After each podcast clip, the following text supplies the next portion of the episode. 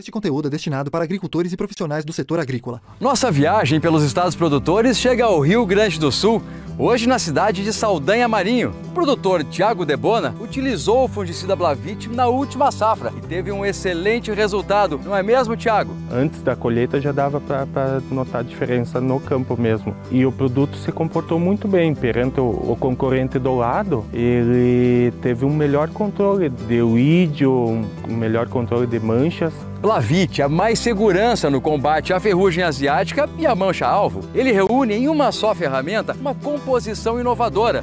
O Blavit é uma ferramenta que veio para ficar. Quer se preocupar menos e produzir mais? Faça que nem o Tiago. Blavit, conveniência é se preocupar menos e produzir mais.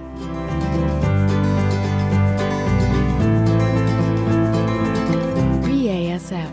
We create chemistry.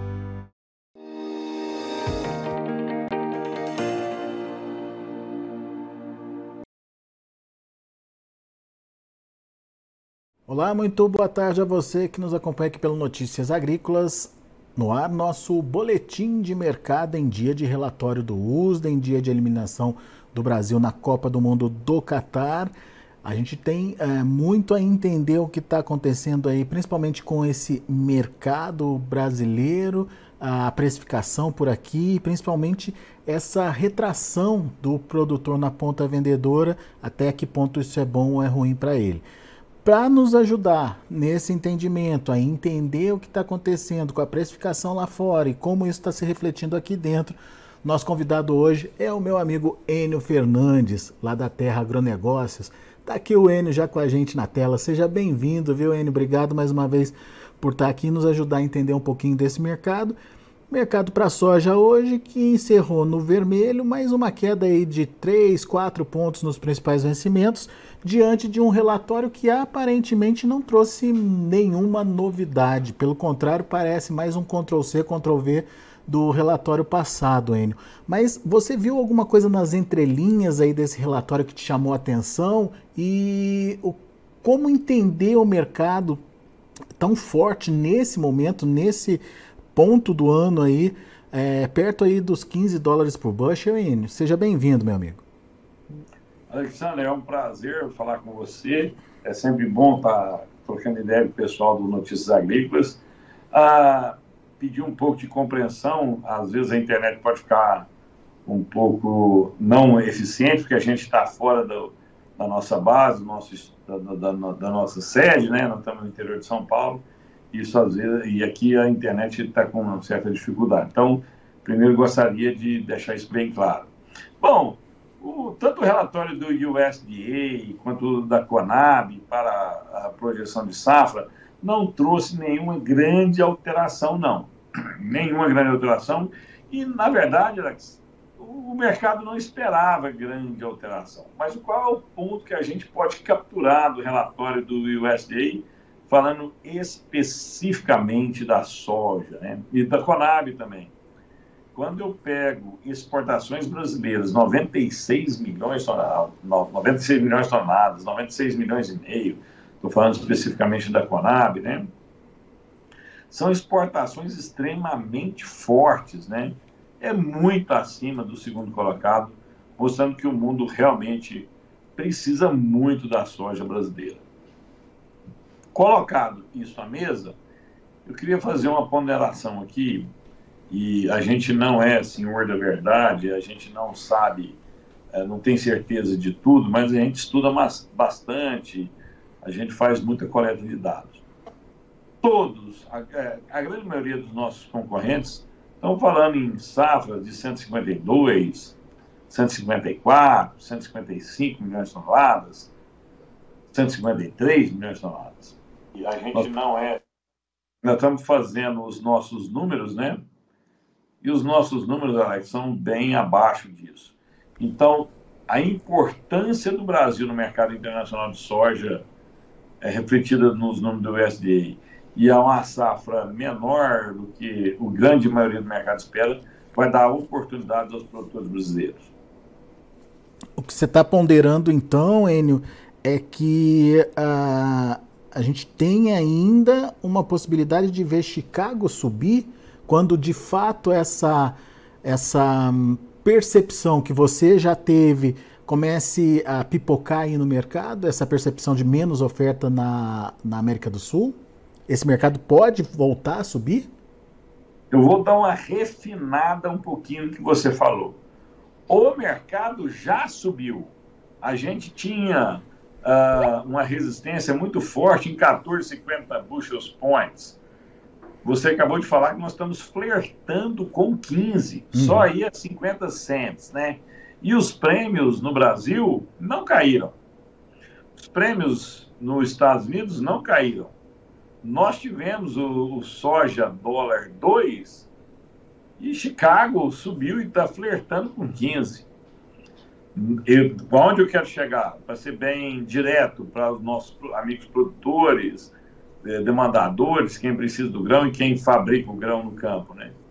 No final do dia, Alex, as, os, os, os players, os jogadores mais sofisticados desse mercado, já não estão acreditando numa safra de 154 milhões de toneladas no Brasil.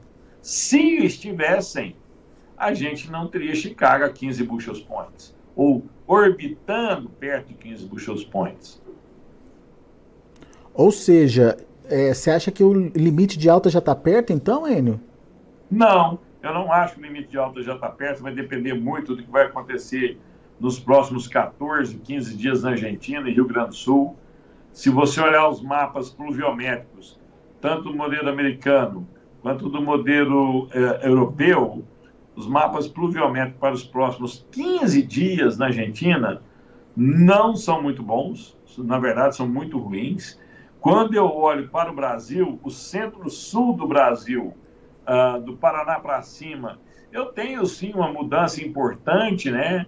A gente tem muitas chuvas acontecendo e chuvas no final do dia faz grãos, mas eu tive problema no Mato Grosso, eu tive problema no Paraná, eu tive problema uh, no Rio Grande do Sul, continuo a ter problemas no Rio Grande do Sul, né?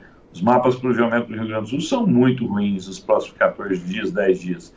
Eu tive problema muito sério em Goiás e tive problema no sul do Mato Grosso do Sul.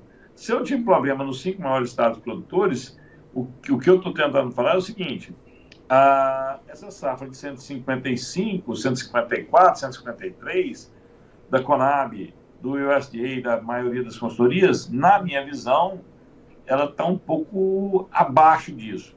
Quando eu olho especificamente para a Argentina, o problema, quando eu falo Argentina, Argentina e Rio Grande do Sul e, Santa Catarina e o sul do Mato Grosso do Sul. Mas o que pesa no mercado é a Argentina e Rio Grande do Sul, principalmente a Argentina. Ah, os números da Argentina, 48, 49 milhões de toneladas, são muito otimistas. Exagerado, né? Não vou falar exagerado, mas sim, é muito otimista, né?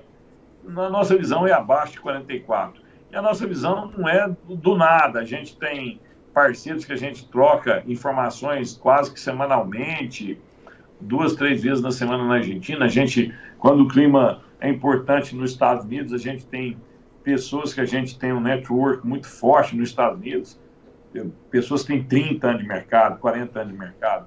E essas pessoas têm um conhecimento muito profundo de mercado, tanto na Argentina quanto nos Estados Unidos. Alex, quando eu tenho alguma grande dúvida é, de informação, geralmente eu busco o ancião, né? a pessoa de mais de 60 anos, 70 anos, que opera no mercado até hoje. Esse cara tem um conhecimento intrínseco muito forte. E quando eu converso com essas pessoas na Argentina, eu, o, o feeling dessas pessoas, o, o entendimento dessas pessoas não são numa safra de 50 milhões de toneladas, bem abaixo disso. Quando eu olho para o Brasil, a gente citou cinco estados.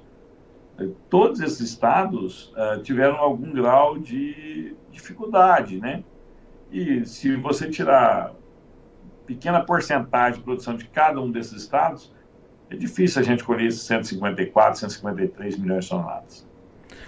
Muito bem. Então, o que você está dizendo é que é, essa alta que a gente viu acontecer nos últimos dias meio que já está precificando essa perda de oferta. Mas os próximos 15 dias serão fundamentais para definir o tamanho dessa perda e é, se de fato ela é grande o suficiente para elevar esse preço da soja para mais de 15 dólares por bushel ou se ela é, é, pode, pode, enfim, parar por aqui com a volta das chuvas e, e daí o mercado realiza em cima do que já subiu. É isso, Enio?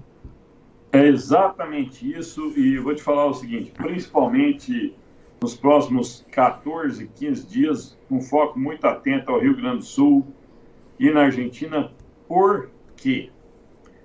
Ah, não adianta eu plantar soja na Argentina depois de janeiro. Nós estamos no começo de dezembro.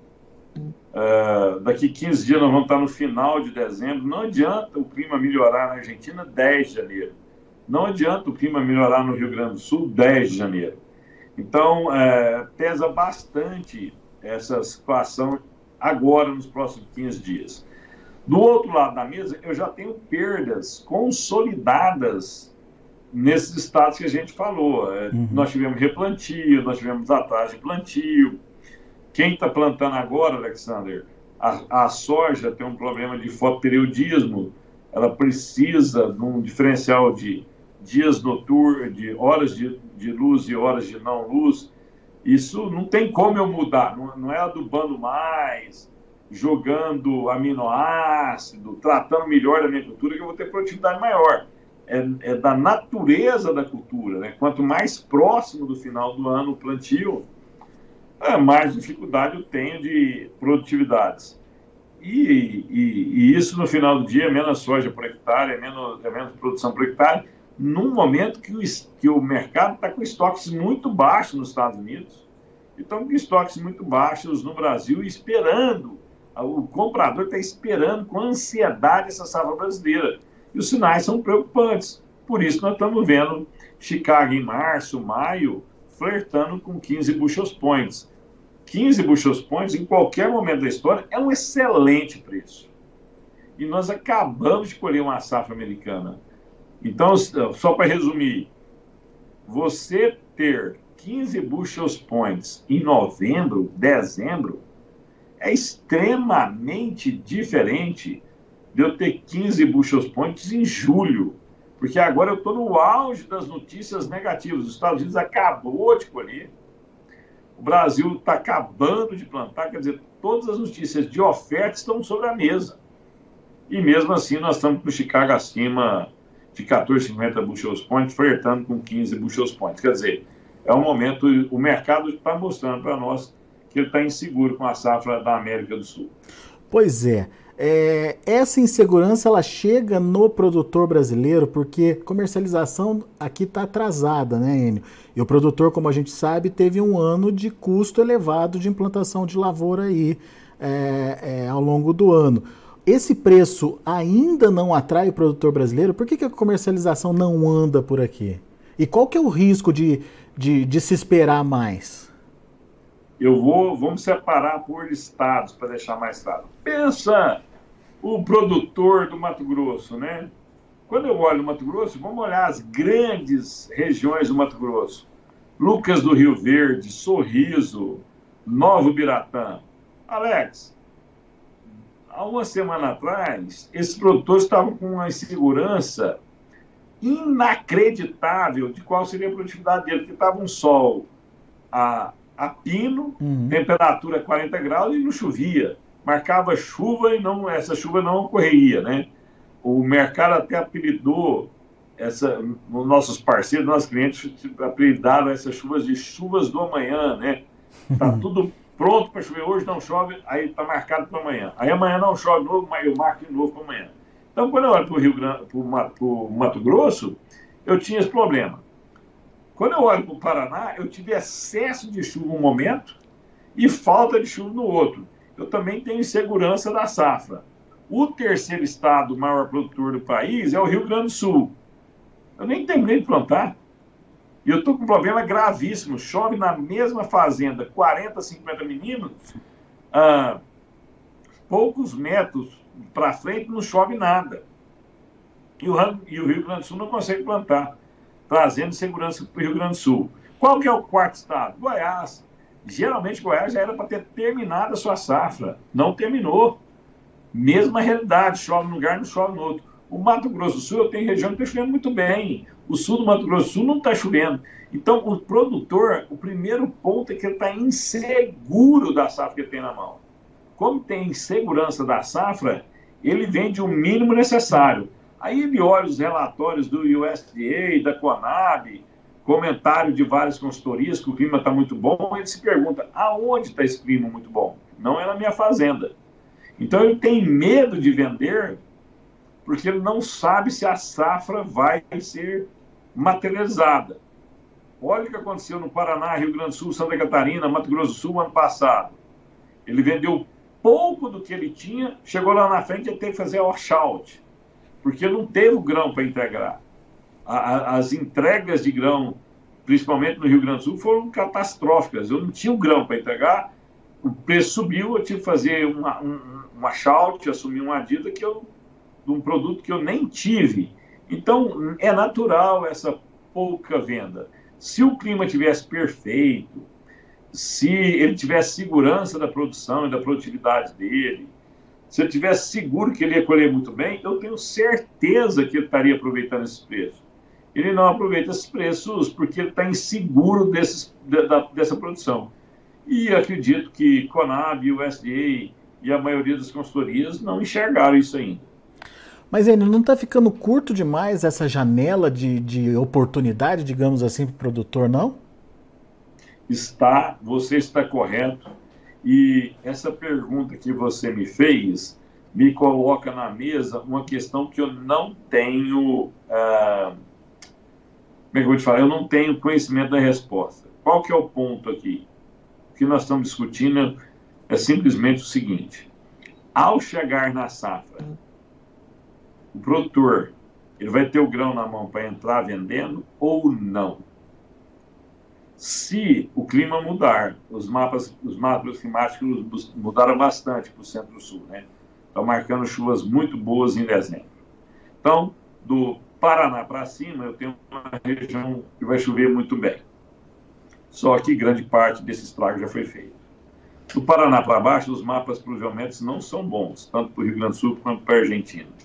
Eu posso ter insegurança da safra. O que você está me perguntando e essa pergunta vale um bilhão de dólares, é o seguinte: o produtor, ao chegar na colheita, ele vai vender ou não? Os demandadores estão trabalhando com um grau de segurança muito forte, afirmando para eles mesmo o seguinte: não, com 15 dólares por bushel, acima de 14,50 14, bushels points, com uma grande safra, esse cara vai entrar vendendo e eu vou poder pagar prêmios menores e melhorar minha margem. Do outro lado da mesa tem um produtor, as origens. E o posicionamento dele é completamente diferente. Ó, eu tenho insegurança da minha safra, eu não sei o que eu vou colher, então eu não posso vender muito. Segundo, se eu estou pouco vendido aqui, do outro lado da mesa tem alguém pouco comprado. Em algum momento, esse cara pouco comprado precisa entrar no mercado. E aí, Alexander, qual dos dois lados estão errados? Eu não sei. Vou te dar um exemplo. Se nós tivermos chuvas consistentes, 10, 15 dias de chuva, no fim de, de, janeiro até o dia 10 de fevereiro, eu vou ter um represamento da safra, eu não vou conseguir tirar essa safra do mercado, acredito que os prêmios vão subir, Chicago vai ficar firme. Do outro lado da mesa, se eu tiver um clima muito aberto, pouca pluviometria nos últimos na última semana de janeiro, nos primeiros 10 dias de fevereiro, e a safra chega ao mercado com robustez, com volume, eu vou encontrar um mercado ah, que o produtor vai precisar fazer dinheiro do seu negócio.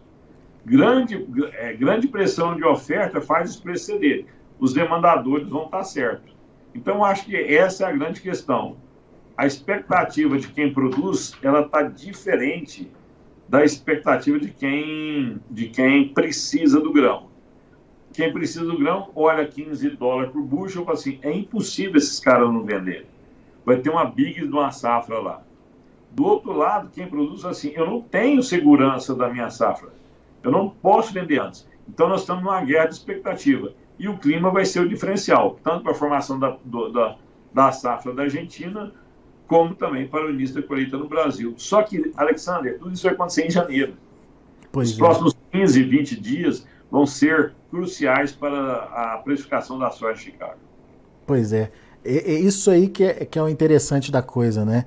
E o clima como o grande, o grande, digamos, fator de mudança dos preços ou para baixo ou para cima, é, seja na consolidação da safra, agora é, nos próximos dias, ou seja na disponibilização da safra quando a colheita começar aqui no Brasil.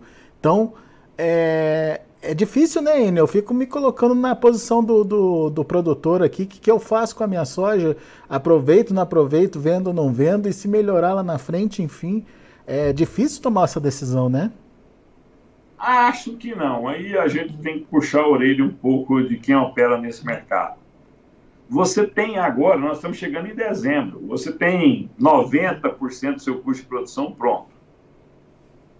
Então, se eu tenho custo de produção, se eu tenho uma boa consultoria, essa consultoria ela não, ela não existe para te, te auxiliar a acertar o maior preço da história.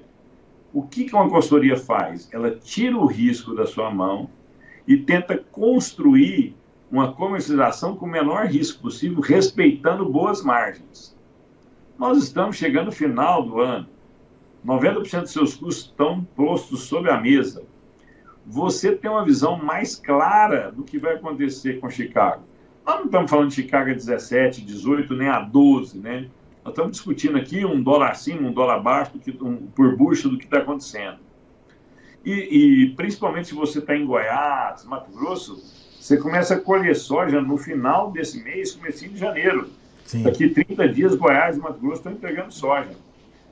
Qual que é a sua função?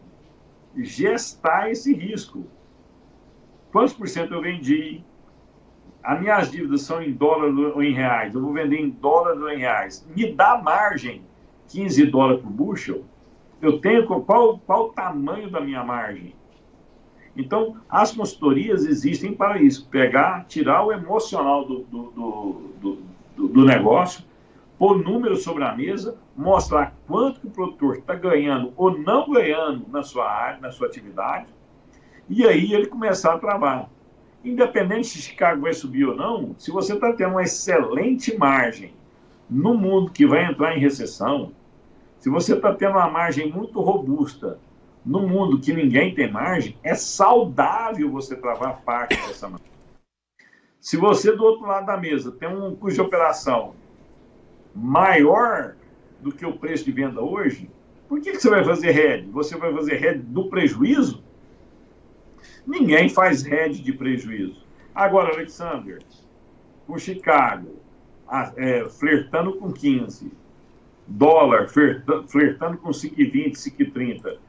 Se você não tem lucro na sua atividade, você tem que olhar para dentro da sua casa aonde que eu posso melhorar essa realidade minha, porque essa situação não vai perdurar de eterno.